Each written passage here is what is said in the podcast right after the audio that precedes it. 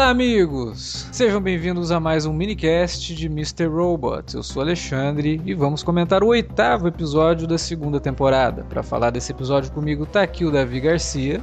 Pois é, estamos aí, né? Não muito empolgado, mas estamos aí. Também com a gente o Alan Veríssimo. Fala galera, e vamos falar desse episódio que, por uma série de motivos, conseguiu ser corajoso e ao mesmo tempo frustrante. E também com a gente dessa vez o Igor Frederico, que vocês conhecem, das artes que ele faz lá, né, para as vitrines de Mr. Robot, fez também de Preacher, participou dos, dos minicasts de Preacher com a gente aqui. Pois é, tá aí pra ser a pessoa mais odiada desse site, já tendo comentado só coisas não agradáveis sobre Preacher. E oito odiados chegar. também. Pois, ah, é, oito odiados, acho que sou famoso por isso.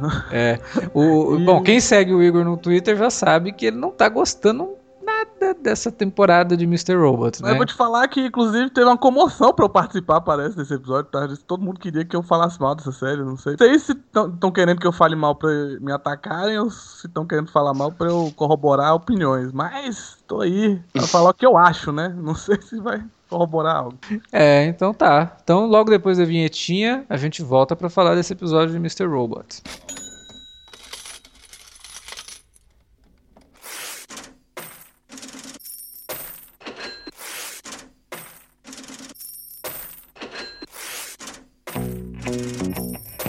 Interromper rapidamente o podcast para dizer que se você gosta do conteúdo do Cine Alerta, você pode nos ajudar a fazer mais e melhor. Entre agora mesmo em www.patreon.com barra Cinealerta e seja um dos nossos colaboradores. Você pode receber os podcasts antes de todo mundo, participar de sorteios e até de hangouts mensais com a nossa equipe. Entre, se informe, confira o que queremos trazer para você no futuro e nos ajude. www.patreon.com barra Cinealerta. Pronto, não falei que era rápido? Pode curtir o podcast agora.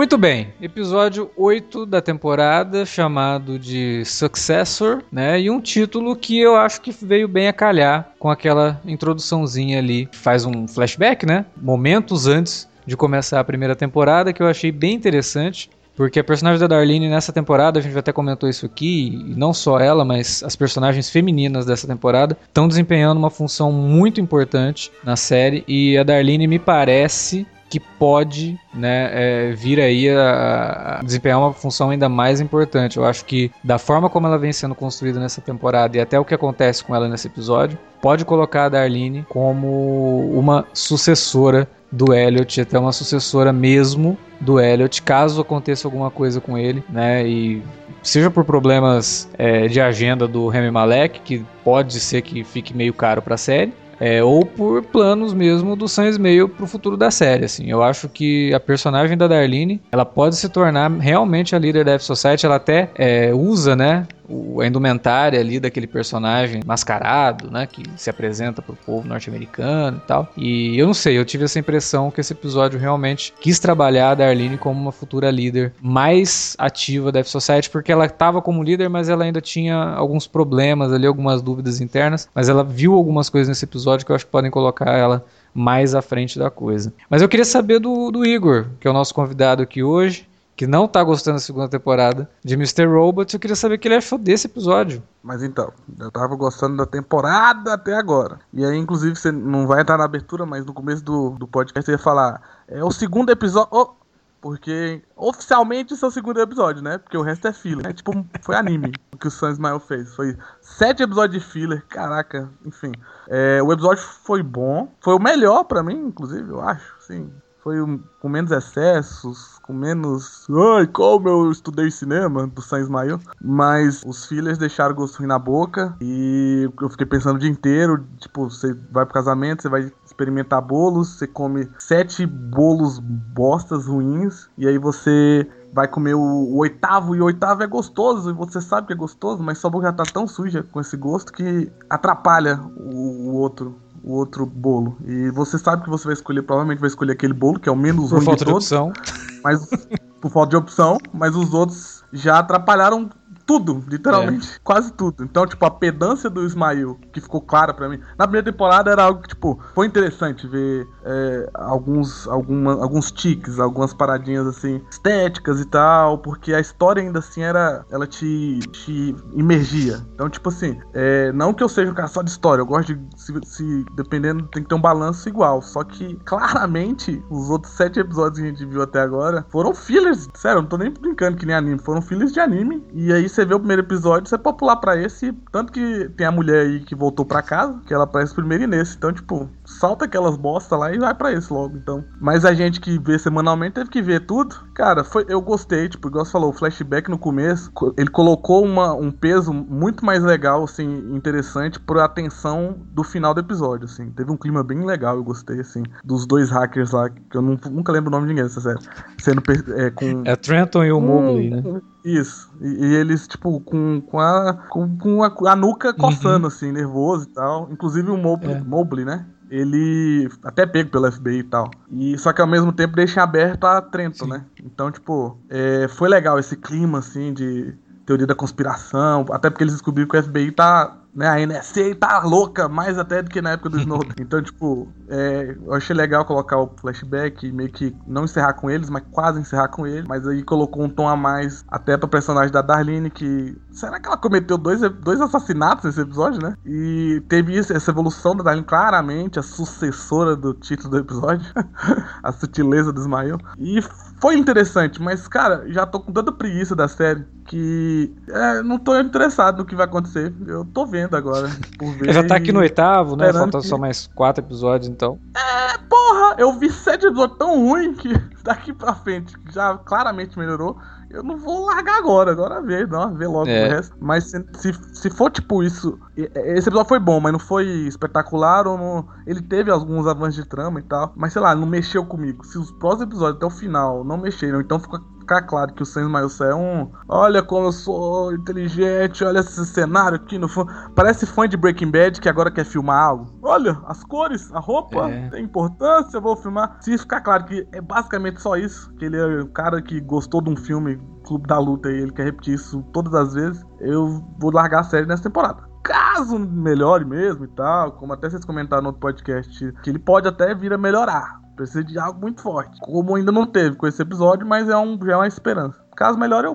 continuo, mas já vou deixar aqui minha triste decepção com essa série. É, eu, eu, assim, concordo com algumas coisas que o Igor disse. Eu não, eu não acho que os sete episódios anteriores tenham sido um total desastre, como ele colocou, mas eu entendo a frustração, assim, porque a primeira temporada, e aí analisando rapidamente, assim, algumas coisas, a primeira temporada, ela tinha um texto muito forte, muito muito inteligente e que fazia o espectador a todo momento se perguntar sobre várias questões é, da própria vida em sociedade no geral. Eu acho que a segunda temporada, nesse sentido, ela tá, tá rasa, ela não tá discutindo coisas, ela tá só tentando jogar algumas coisas em cima dos personagens, mas que até agora não tá dando tanta liga quanto deu na primeira, assim. Mas eu não, não vejo os episódios anteriores como erros totais, assim. Eu, eu tenho meus problemas, como gente, vocês sabem, que vocês estão ouvindo aí, vocês sabem, com o, o, episódio anterior. Mas eu gostei demais do, do sexto, do, gostei do quinto episódio, gostei dos outros. Mas eu entendo a frustração, eu entendo a frustração de você termina de ver uma temporada esperando, né, assim, algo que tem, que tem um cliffhanger. E aí quando você começa a segunda temporada, aquele cliffhanger, ele não é levado muito a sério, é, acontece uma coisa que de repente você percebe você sabe o que é que tá acontecendo, e aí passam sete episódios, e aí você tem certeza do que tá acontecendo, e aí de repente todo mundo fala que isso não era importante. Então, se não era importante, por que, que durou sete episódios? Se não era importante, por que, que nós tivemos uma personagem aqui da Sandrine Holt, né? Da atriz Sandrine Holt, que aparece no primeiro e só resolve aparecer agora para morrer. Eu até me pergunto se ela tinha eh, alguma coisa na agenda ali que impediu que ela participasse dos outros episódios. É, a gente até tava comentando em off, a Sandrine Holt ela é arroz de festa, porque ela tá numa porrada de série. Agora ela vai ser fixa no remake do MacGyver. É, então dá até a impressão de que ela tinha alguma coisa na agenda e não podia participar dos outros episódios, porque ela simplesmente some, cara. Ela desaparece. E ela é uma personagem que, teoricamente, teria alguma importância. É a advogada, né? A principal advogada da, da E-Corp. A E-Corp tá enfrentando processos. A E-Corp tá no meio de uma reviravolta, né? Dentro da empresa. E ela, ela some. Ela aparece dentro de repente, da E-Corp?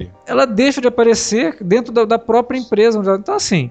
É, esse tipo de coisa me incomoda, esse tipo de coisa. Aí de repente as pessoas vão falar, ah, mas é, não era importante ela aparecer, ela só tava na série para morrer. Porra, precisou de sete episódios para isso. Você precisa chamar a Sandrine Holt, que apesar de não ser uma grande atriz, ela é um rosto que quando você vê aparecendo numa série, você fala, pô, ela vai ser uma personagem, né, que tem algum, alguma importância e tal. E aí, de repente, não, não tem. Ela só tava ali para morrer mesmo e para ser vítima da, da, da, da F-Society no primeiro episódio. E foi só isso, né? Não era nada. E por isso que quando acontece isso, aquela minha é, impressão lá da personagem da Grace Gummer, que ela pode acabar morrendo no último episódio porque ela descobriu tudo, já não fica tão distante assim. Porque se essa é a forma com que ele vai dispensar personagens, eu, eu acho uma forma extremamente preguiçosa e assim, como o Igor falou, é pedante mesmo, sabe? Tipo, vou iniciar um personagem novo pra, pra nada. E fora, eu acho que além disso, cara, tem um, tem um certo um dedinho de desonestidade aí também, porque você. Ele, ele te joga uma, uma pista ali de que, olha, essa personagem é importante, porque ela ocupa uma, uma, um cargo importante na empresa que, tá, que, que, é fruto de um, de um dos maiores ataques de todos os tempos cibernéticos, que impactou a vida de milhões de pessoas, e aí você apresenta essa personagem de uma forma bem é, estrondosa, né, no início da temporada. Sim. Né, porque... Pô, o primeiro episódio ela ajuda a decidir se o cara vai lá entregar o dinheiro pra F-Society ou não. Exato. Né? Ela é chamada de madame executora, quer dizer, tem toda uma apresentação para ela, não é só uma personagem que caiu do que nada. esse cara aí que levou o dinheiro lá pra ser e queimou também sumiu, vocês perceberam, né? Também sumiu. E era um também personagem sumiu. que aparecia bastante na temporada passada. Sabe o que ficou aparecendo? Ficou aparecendo aquelas coisas de. Sabe aquelas séries que os caras gravam um episódio piloto, aí passam um ano e meio, aí a série ganha o sinal verde, aí eles vão fazer o segundo, o terceiro, o quarto. Ficou parecendo isso, cara, porque há um distanciamento tão grande das ideias que o primeiro episódio joga para esse, oitavo, que parece de fato que o que tava no meio era, era só aquele molho que já tava meio passado. Sabe que. Sabe aquele molho do Big Mac que você fala assim, pô, é até gostoso, mas na hora é gostoso, mas depois. Parece até que, tipo, os sete primeiros foram o primeiro rascunho do roteiro. E aí eles. Véi, tem que começar a gravar, vamos gravar. Aí gravar. Sete formas de iniciar a é, segunda temporada. Aí eles, no oitavo, eles, porra, agora solucionamos a trama. tipo, é, não, e o pior, o pior é que acho que foi algum momento disso tudo o Sans mal percebeu. Tem muita história para só 10 episódios. Preciso de mais dois. E aí eles Mas aí tá, né? A questão, a primeira temporada, ela tem, o Igor falou isso, eu acho que tem razão. A primeira temporada, ela tem um equilíbrio muito maior entre estética, narrativa e história, né? E essa segunda Sim. temporada, ela tá muito desequilibrada nisso aí. Eu tô achando ela, que tá, ela, muito, ela... tá, muito, experimental. O São tá, tentou. Exato. Só exercício estético. É. Exercício exato. estético, Só exercício tá, estético. Ele tá dando mais ênfase nisso do que na trama. E Sim, ni, pode... ao contrário então, do que fez no ano passado. A série ficou desequilibrada, cara, porque quando você se foca muito em um aspecto só, você obviamente joga o resto para escanteio e aí você sabota a sua série, porque é. eu quero ver, eu gosto de ver a, essa estética diferenciada de que a gente não vê em outras séries. Mas eu também gosto de ver a história andando, né? E a história tá demorando demais para andar. Qual é o, o, núcleo da temporada? Vamos voltar só um momento para a personagem da Sandrine Holt. Cara, ela, ela sumiu a temporada inteira. E até mesmo na hora dela reaparecer na trama, cria vários furos de roteiro. Porque, primeiro, ela decide voltar para casa do nada, sendo que antes disso, não tinha ficado estabelecido que eles iam estar tá, tá fingindo que ia estar tá consertando a casa? Eles não deviam é. avisar ela que, ó, oh, a casa tá consertada, pode voltar. Tipo, onde é que ela teve durante esse tempo ah. todo? Por que, por que, que ela decidiu Alan, voltar do Alan, nada? Alan, criou uma cena lindíssima na piscina, cara. Você não tá entendendo. Não. Mas esse não é o único furo da cena. Essa... Mas peraí, como que ela entra? Ela, ela pra entrar na casa não tinha que tipo, digitar um código, alguma coisa do tipo? Quer dizer que o pessoal da F-Society, que é super hacker, não travou não, a casa pra, que, pra ninguém mais entrar? Tá, o pessoal da F-Society, ainda por cima, ficou burro por causa disso, porque eu, assim que aquela cena aconteceu, a primeira coisa que me ocorreu na cabeça não foi susto, nem nada pela personagem ter voltado. A primeira coisa que eu pensei foi, mas peraí, eles não deveriam estar espionando ela para saber quando ela ia voltar para casa?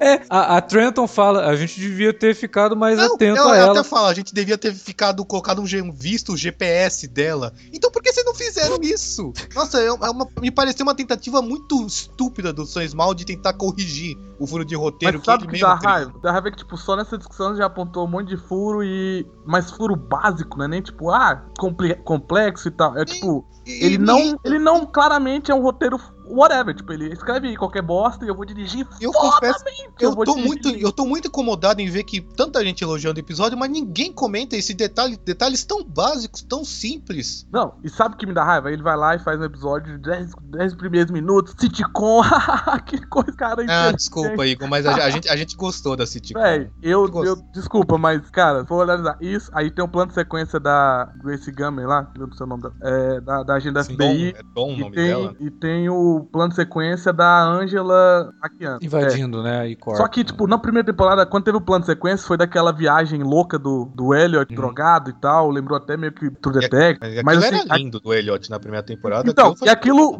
tipo, aquilo deu uma virada na trama. Aquilo deu uma. Aquilo lá virou, tipo, a onda da trama mudou. Tipo, o Elliot mudou da, daquilo ali. E aí, um plano de sequência é tipo uma chave estética massa pra você mostrar. ó, mudou. Aí, agora, aqui, tipo, ele. Ah, vou usar agora esse plano sequência aqui. E a trama ela move, tipo, de uma unha a outra. É tipo, ok. É, aí, outro, outro plano de sequência. Olha como que legal esteticamente. Ah, Daí, ah, sitcom, olha esses elementos, e aí todo mundo, ah, puta, caralho, esse cara é muito foda, vou te falar, genial, nunca foi usado antes. E, véi, eu tô cansado disso porque analisa esse roteiro, analisa todos os episódios. E aí o Alex achou pontos positivos e realmente tem. Algu- Alguns episódios tem interessantes, eu, não, eu nem desconsidero todos.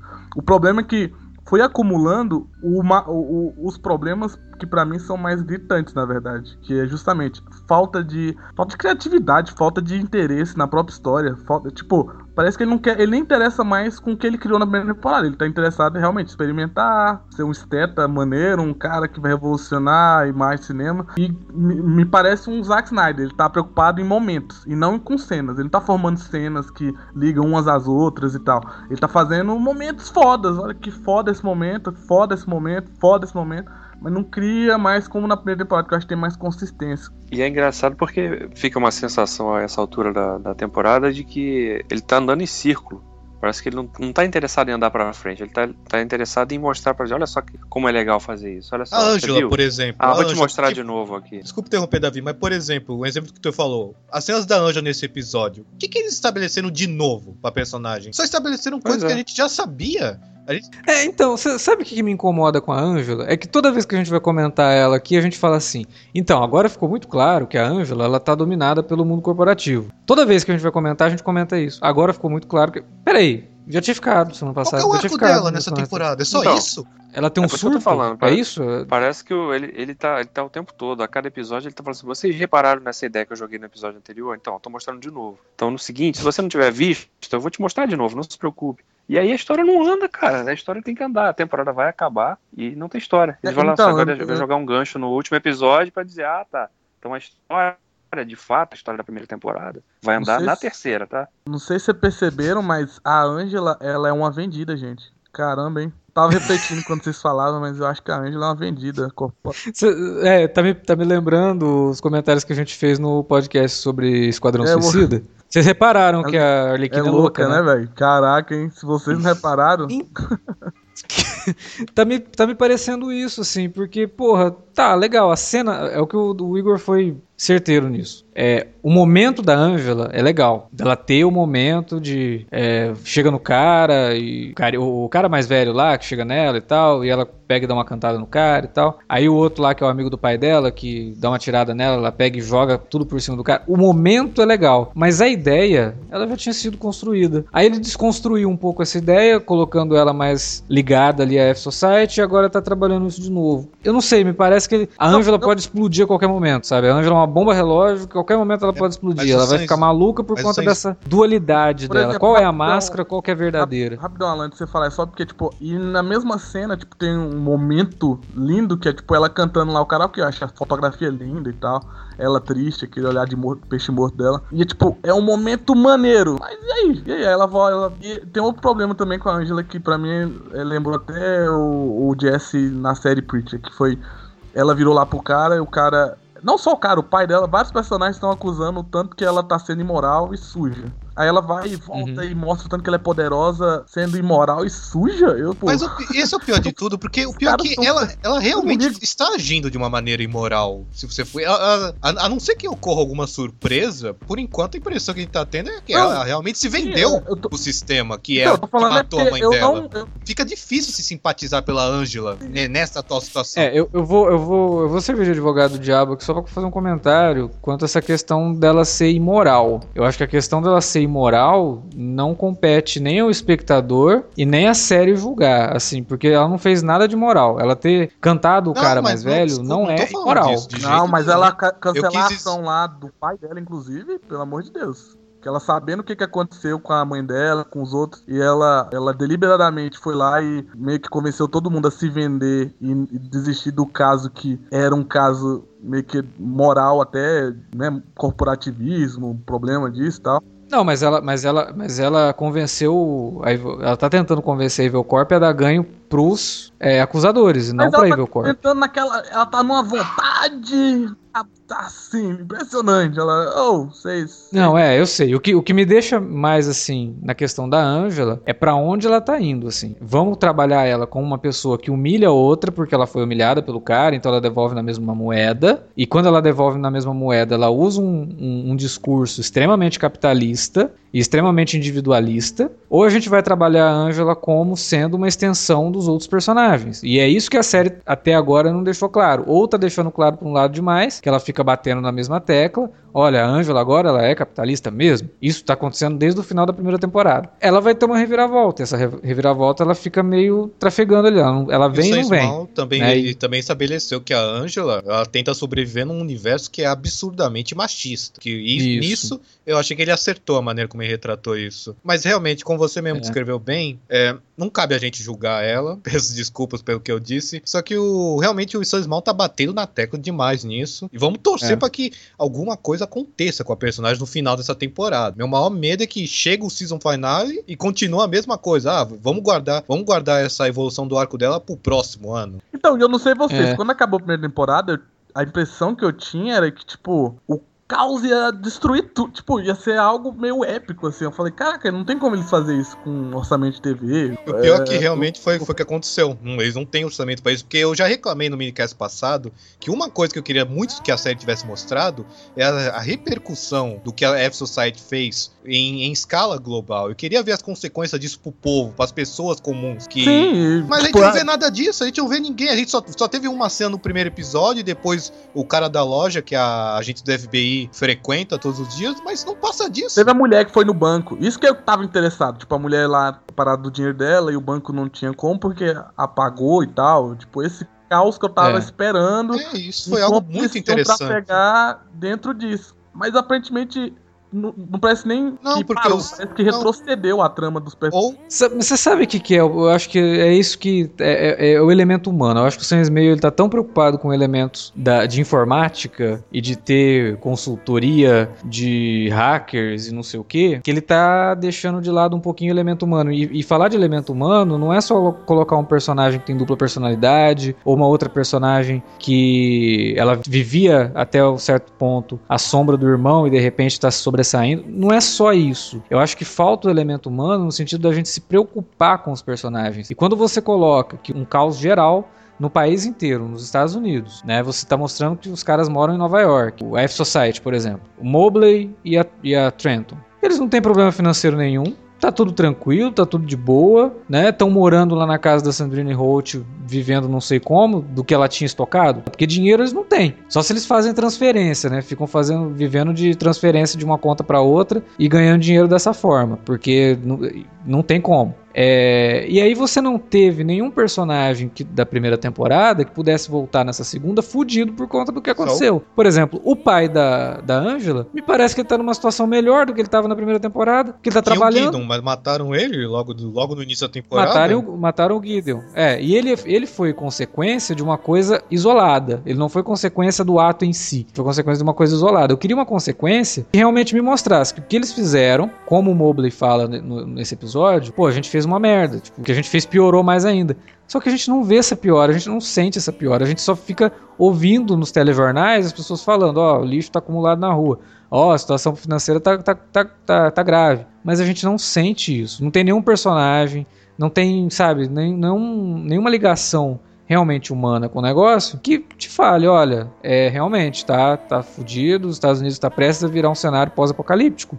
Por conta da, e é curioso porque dá, dá pra golpe, até né? fazer isso, por exemplo, eles inseriram essa personagem da advogada que serviu pra bosta nenhuma. Eles podiam inserir um personagem que nem. Tem um personagem sicário que durante a trama ele vai aparecendo e você não, não consegue ir conectando ele. E aí lá pro final do filme ele tem uma ligação forte com todo o cenário, assim, social e tal, Uhum. da trama. Dava pra fazer, tipo, sei lá, alguém que tá, começa a passar dificuldade a, a temporada toda e no final culmina nela agir de uma forma extrema e tal. Dava pra mostrar sem precisar ir num cenário gigantesco, mostrar tipo de uma maneira pessoal e menor assim, Íntima, né? E dava pra fazer isso. E, e isso ainda assim é uma ideia que eu tô copiando de outro filme. Dava pra pensar em mil ideias melhores e os caras só não pensaram. E um dos problemas também que você falou do, do problema da relação humana é que eu senti até nos últimos episódios, e até nesse que eu gostei, que tá realmente tá se perdendo porque, um, eu acho que eles não tinham muita história e eles foram filmando. E aí, porque você pega o primeiro episódio, a ligação mais forte de trama e movimentação de trama é nesse episódio de agora. E aí fica meio que claro quando você tá assistindo, pelo menos eu, que, cara, isso é uma série, eles tiveram esses problemas, agora eles resolveram. Agora o Sam Ismael falou por você ficar no canto ali e conversar. Porque meio que os atores também estão meio robóticos. Porque o legal da série é que mesmo com os ângulos estranhos dele e tal, os enquadramentos, os atores eram muito humanos. Dava pra passar por emoção, tensão e tal. Agora meio que, até nesse episódio mesmo, eles conversando lá quando a mulher chega, sei lá. Parece que assim, ação, olha, isso é uma cena de uma série que eu estou assistindo. Não tô imer... não consigo mais imergir, é tipo, tá seco já, tá muito robótico, tá? Com perdão do trocadilho, mas tá bem robótico. E aí eu acho que perde um pouco dessa ligação. Sei que muita gente não, não liga muito pra isso, tá assistindo a série, tá encantado com os maneirismos do Sans Meio, que eu gosto. Eu acho que ele sabe sim fazer, eu acho que ele sabe sim filmar, mas eu acho que tá faltando esse elemento humano. E aí ele tá saindo do Sans Meio que a gente conhecia pra vícios não muito legais de diretores de blockbusters que às vezes saem do cinema independente e aí, assim, deslumbrados demais com as possibilidades que o cinema com grana pode fazer, ele vai lá e experimenta, experimenta, experimenta e cria um filme meio xoxo, sem muita ligação, meio vazio, que o roteiro não está em primeiro plano, que os personagens também não são muito interessantes. Não é o caso aqui, eu acho que Mr. Robot os personagens são interessantes, mas eu acho que está faltando mais essa ligação aí do espectador. É o que eu falei, só colocar o personagem principal falando com o espectador não, não é o suficiente É, mim. mas é porque eu acho também que o, esse negócio dos efeitos da crise é porque no Clube da Luta o filme acaba quando eles fazem o negócio. Aí não tinha onde dar onde copiar. Aí ele não, ele não sabia o que fazer. Aí ele permanece no mesmo jeito. Cara, porra, eu quero morrer seu amigo. Isso foi muita maldade da sua Ai, parte. Caraca, o cara copiou tudo que podia. Agora acabou, não tem, né, não tem o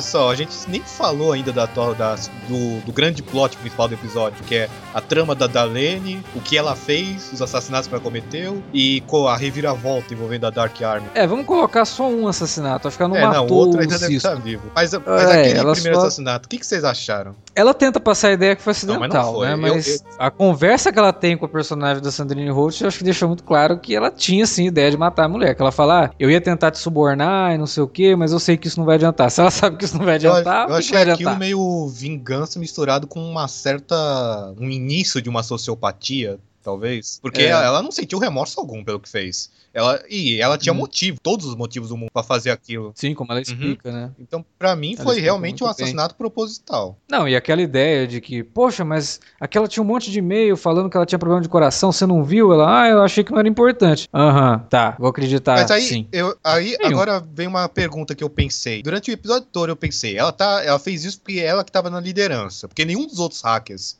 ia mover um dedo pra fazer qualquer coisa. Ela é claramente a líder nesse momento, a sucessora do título do episódio. Só que aí eu pensei o episódio todo, e o que, que o Elliot teria feito no lugar dela? Naquela situação. Talvez seja o caso lá do Tyrell, Sim. a mesma coisa. Foi, foi o que eu pensei, É. realmente. Inclusive, nesse episódio é mostrado que foi encontrada uma cápsula da, da, da arma, né? De uma bala da arma do cara que a, a Darlene estava saindo com ele, que ela rouba a arma dele pra colocar lá no meio da pipoca. Então aquela, aquela arma foi e por sinal, o disparada. episódio também confirma de vez, se é que ainda havia alguma dúvida, que o, o Elliot não pode estar na prisão por causa do Tyrell.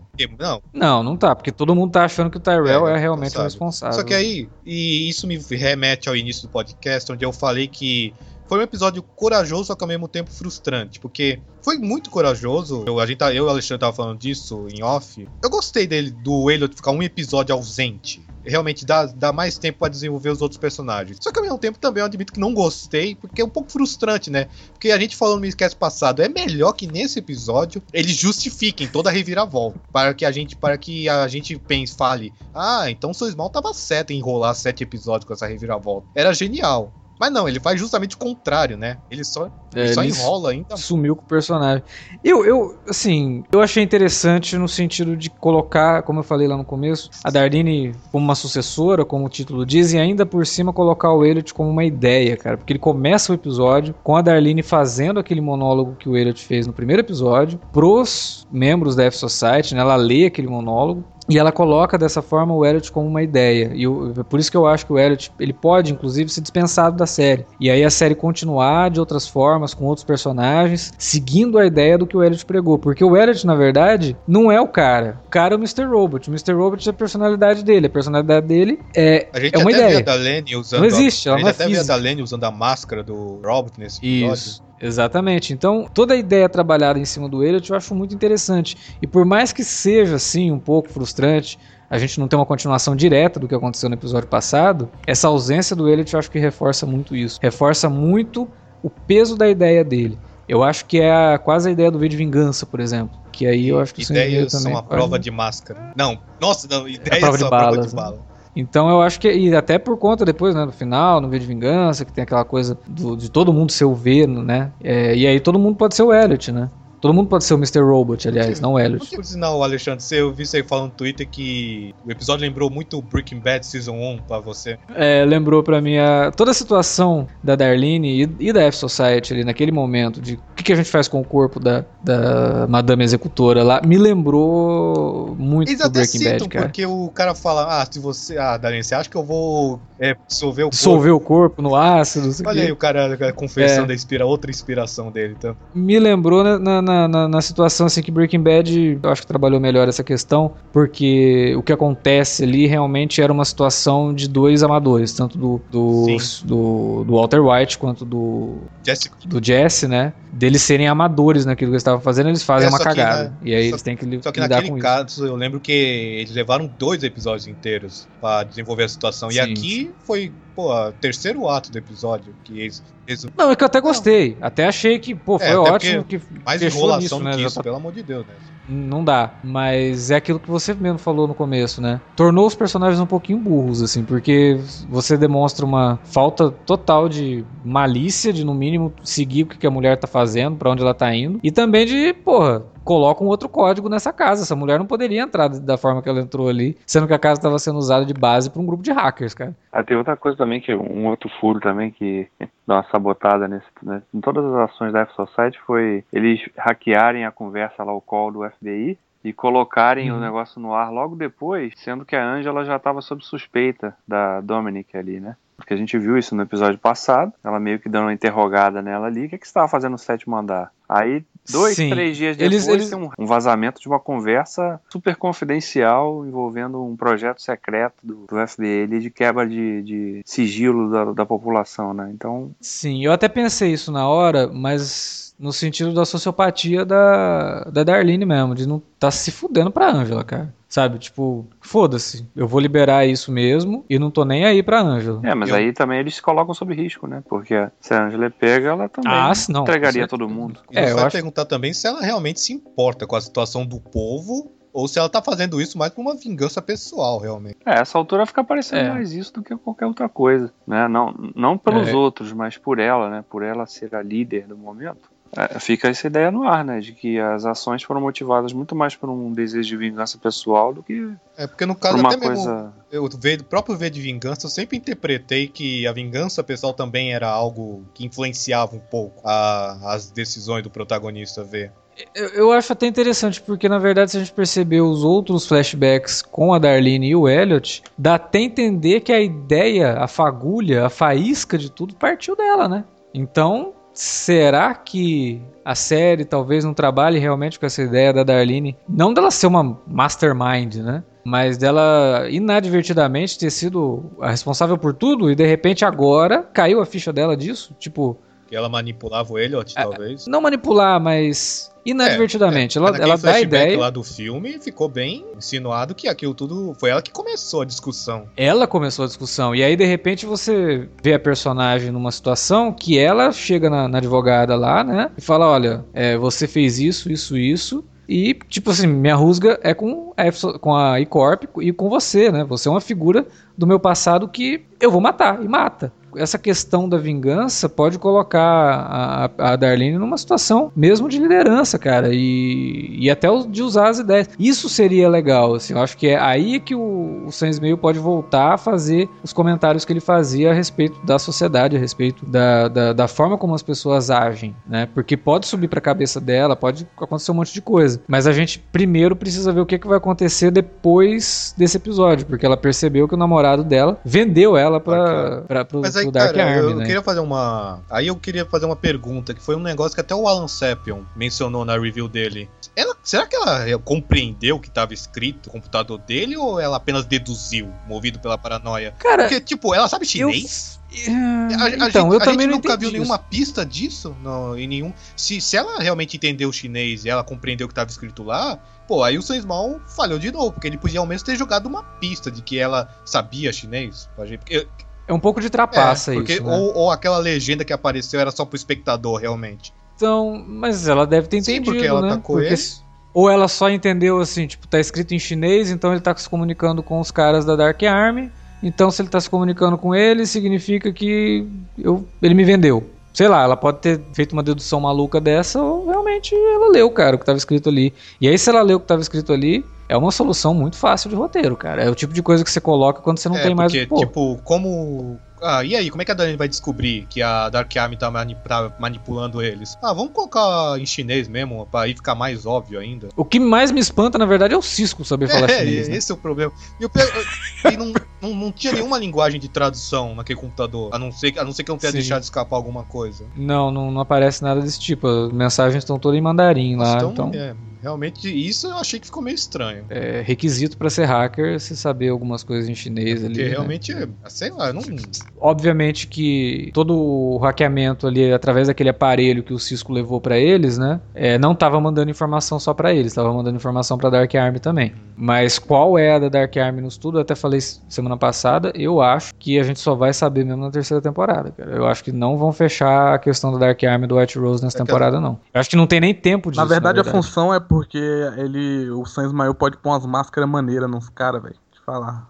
Será que o, o Dark Army estaria manipulando a F-Society para conseguir os seus próprios objetivos, que seria o quê? Sei lá, quebrar a economia dos Estados Unidos para ajudar a economia no Oriente? Não, não é nem isso, porque o, o, o Ismail falou numa entrevista que o, a identidade real do Bid Wong é o White Rose. Aquele personagem chinês lá, ele é um subterfúgio. Hum. Então, quer dizer, ele não pode estar trabalhando para o governo chinês especificamente. É, é um subterfúgio que Não, e outra, convenientemente está posicionado no, no- no governo Não, chinês. coisa- né? Eu acho que essa é uma explicação também que não me convence Não. muito, não. Eu até entendo o que ele Não, quis e dizer. outra coisa, a série tem que deixar isso claro. Não é ele falando numa entrevista que é, não, vocês têm que considerar o White Rose, aquele personagem. Não.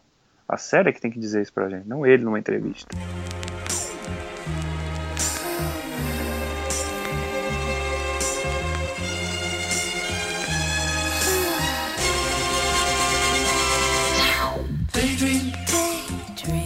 I fell asleep amid the Fell flowers asleep beneath the for flowers a couple of hours for a couple of hours on a beautiful day. on a beautiful day.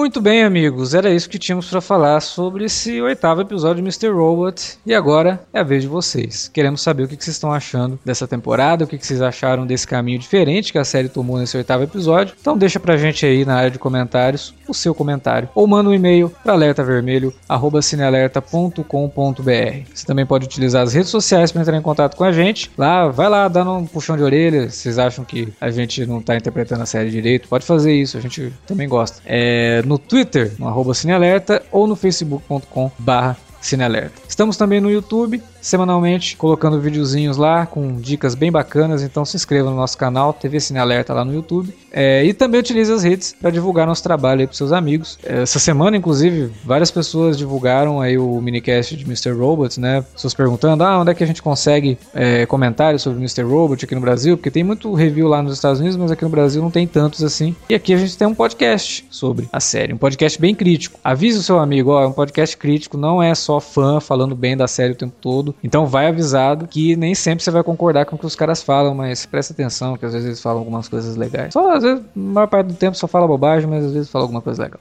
Beleza? Semana que vem a gente volta com mais minicast de Mr. Robot. E é isso. Até lá.